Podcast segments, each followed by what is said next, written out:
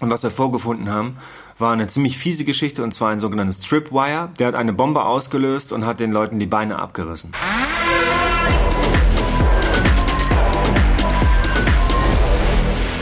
Hi, mein Name ist Robert Mark Lehmann und das hier ist der Podcast zu der neuen Serie KSK Kämpfe nie für dich allein. Ich bin mit einem Kommandosoldaten, einem Kommandofeldwebel unterwegs gewesen, der mir seinen mobilen Operationssaal gezeigt hat, weil ihr habt ja das vielleicht schon mitgekriegt, bei den Kommandos gibt's immer so ein Viererteam, jeder hat eine besondere Aufgabe. Es gibt einen Breacher, der macht die Tür auf, es gibt einen Assaulter, einen Waffenspezialist, der sich um die Waffen kümmert, es gibt einen Fernmelder, der sich also um die Kommunikation kümmert. Und es gibt natürlich auch den Sanitäter im Team, in diesem Vierer-Kommandosoldatenteam. Und mit so einem habe ich mich heute getroffen, mit einem Combat First Responder Charlie. Also es gibt A-Ausbildung, B-Ausbildung und C-Ausbildung. C steht für Charlie. Also das heißt, er hat eine Rettungsassistenten-Ausbildung, er hat verschiedene Weiterbildungen, ist auch ständig auf Weiterbildung. Und er hat mir seinen umgebauten Sprinter gezeigt. Also das, zurzeit hat das KSK jetzt aufgrund der Wetterlage bei der Geiselbefreiung äh, zwei Sprinter umgebaut, innerhalb kürzester Zeit einen mobilen Operationssaal eingerichtet für einen Anästhesisten, für einen Arzt, der da mit drin steht, für Rettungssanitäter. Dazu kommt noch die ganze taktische Ausrüstung, die drin lag, vom Plattenträger mit ballistischem Schutz, also eine Weste. Und Gewehre hängen da an der Wand und riesige Rucksäcke vollgestopft mit Medikamenten, Anästhetika und Spritzen und die können da drin wirklich operieren. Denn falls die Geisel verletzt wird, kann sie so möglichst schnell versorgt werden. Da muss nur noch entschieden werden, wird die dann transportiert oder nicht oder macht das mit einem Hubschrauber oder kommt der Sprinter. Also alles sehr professionell und auch hier sieht man mal wieder, was so ein Kommandosoldat neben seinen Kommandoskills eben noch alles drauf haben muss. Der wirkte auf mich fast wie ein Chirurg oder ein Arzt selber. Also es war echt krass. Cooler Typ übrigens, also es war ein sehr, sehr gutes Interview, hat mir sehr gut gefallen ganz charmant und auch viele private Fragen durfte ich stellen, die er beantwortet hat. Also das fand ich wirklich cool. Und an dieser Stelle auch wieder genau wie im Dschungel. Die Leute sind viel aufgeschlossener, als ich es eigentlich erwartet habe und echt freundlich zu mir, was sie, was ich so überhaupt nicht gedacht habe. Aber äh, ich freue mich ja, wenn ich eines Besseren belehrt werde. Das liebe ich sehr. Dann ging es natürlich gleich weiter mit einer neuen Lage beim KSK und zwar kam ich in die Lage eines Sanitäters, also eines Combat First Responders. Und ähm, ich musste mit den Jungs in ein Haus eindringen, wo offensichtlich irgendwas passiert ist, bin denen gefolgt, einem Arzt und einem Medic. Und was wir vorgefunden haben, war eine ziemlich fiese Geschichte und zwar ein sogenanntes Tripwire. Das heißt, Leute sind in ein Haus gegangen und sind über einen Stolperdraht gestolpert. Der hat eine Bombe ausgelöst und hat den Leuten die Beine abgerissen. Wie man sich das vorstellen kann, das kennt man ja aus Filmen oder weil man schon mal darüber gelesen oder irgendwas gesehen hat. Ähm, das ist eine ziemlich brutale und schreckliche und blutige Geschichte mit viel Geschrei und Blut überall. Und wir sind im Prinzip in ein Trainingshaus reingekommen. Die Kommandosoldaten haben das gesichert, wie sich das gehört. Ich bin denen einfach gefolgt und dann lagen da zwei Schwerverletzte mit abgerissenen Beinen. Und tatsächlich waren die Beine wirklich abgerissen. Denn das KSK hat zwei, ähm, ja, ich sag mal, nicht Schauspieler, aber Menschen engagiert, denen tatsächlich die Beine fehlen. Die hatten die bei einem Unfall verloren.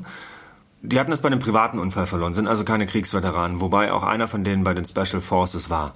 Und jetzt nehmen sie das Leben nicht ja, so hin, wie es, wie es eigentlich ist, nämlich ziemlich schrecklich, ohne, ohne ein Bein zu leben, sondern sagen, ja, nach einigen Jahren hat man sich irgendwie daran gewöhnt, muss, muss auch positiv denken, das kann ich auch total gut nachvollziehen. Und jetzt wollen sie Menschen helfen, ähm, erstens damit besser klarzukommen, wenn sie eine Extremität verloren haben, oder zweitens Leute auszubilden, die nämlich zum Beispiel Kommandomedics sind oder Ärzte oder ähnliches, oder auch Feuerwehr, Polizei oder Ersthelfer bei schweren Unfällen, die also damit zu tun haben, wo, wo sie Menschen finden mit abgerissenen oder abgetrennten Gliedmaßen.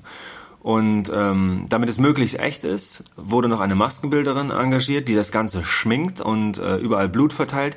Die kriegen super krasse Sachen auf ihrem Körper aufgeklebt und in den Körper eingearbeitet, so dass man wirklich schneiden kann, Luftröhrenschnitt machen kann und äh, irgendwelche Sachen, ich habe schon wieder den Namen vergessen, habe ich dem einen auch durch die Luftröhre gejagt und durchs Sternum.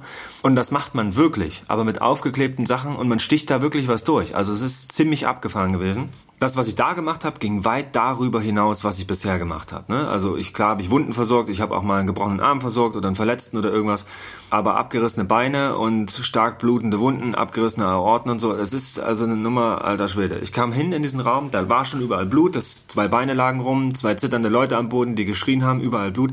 Auch wenn das natürlich alles nur gestellt und gespielt ist, aber nichtsdestotrotz, das sieht aus wie echt. Also ihr könnt es mir wirklich glauben, du kommst rein und kriegst erstmal einen halben Schock.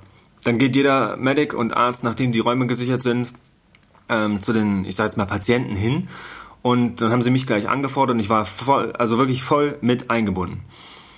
Was ich nicht wusste und wo Graham sich so einen kleinen Spaß draus gemacht hatte, der hatte sich einen, so einen ganz normalen Untersuchungshandschuh aus Latex mit Blut gefüllt, also mit künstlichem Blut, und hat er so günstig in seiner Tasche versteckt und ein kleines Loch reingestochen, dass er da drauf gedrückt hat, als ich ankam. Ich war erstmal voller Blut, weil spritzende Wunde. Damit muss man erstmal umgehen dann auch, ne? In dem Moment Handschuhe an, zack, Blutung stillen, dann ging mein Knie direkt in die, in die Leiste bei ihm, um die großen Blutgefäße abzudrücken. Den Tourniquet habe ich angelegt. Das ist das, was wir schon aus dem Dschungel kennen, das ist, was ich da kennengelernt habe, und als ein wirklich sehr, sehr gutes Mittel zum, zum Abbinden. Dann ging es um die Erstversorgung, wir mussten äh, Tubus legen. Und ich musste durch Sternum durchbrechen, um einen Zugang zu machen, weil die Venen verlegt waren. Und alter Schwede, was wir da alles gemacht haben, war wirklich der Hammer. Und zu sehen, wie diese Typen, also die, die Kommandosoldaten und Medics arbeiten, in voller Montur, ne, mit, mit 45 Kilo Ausrüstung oder wie viel sie dabei hatten, Waffe auf dem Rücken, jederzeit bereit auf, auf Angreifer zu reagieren, die Leute erst zu versorgen und quasi wirklich minimalchirurgische Eingriffe zu, äh, zu machen. Also mein allerhöchsten Respekt und das finde ich tatsächlich beim KSK auch einen der coolsten Berufe, weil man muss sich ja auch immer überlegen, was macht man denn eigentlich danach, wenn man mal nicht mehr beim KSK sein kann. Sei er das körperlich oder sei das aus mentalen Gründen oder weil man zu alt ist oder warum auch immer man sich entscheidet, die Bundeswehr zu verlassen. Man wird ja nicht immer unbedingt ein Berufssoldat, man kann ja auch ein Zeitsoldat sein. Ähm, was macht man eigentlich danach? Und da finde ich, haben die Medics immer noch irgendwie für mich die größte Chance, danach zum Beispiel auch einen ganz normalen Job zu machen. Ne? Und die machen ständige Weiterbildung, weil die Medizin verändert sich natürlich auch von Jahr zu Jahr. Und die gehen auch auf spezielle Weiterbildung, können das auch selbst anregen und haben alle Möglichkeiten, sich selbst ja, weiterbilden zu lassen und auf Eigeninitiative Dinge zu erlernen. Das finde ich ziemlich cool. Und du kannst natürlich danach weitermachen. Als Rettungssanitäter, als Rettungsassistent, vielleicht studierst du nochmal Medizin, keine Ahnung. Es kam mir schon so vor, als sind das eigentlich alles Doktoren. Ziemlich krass.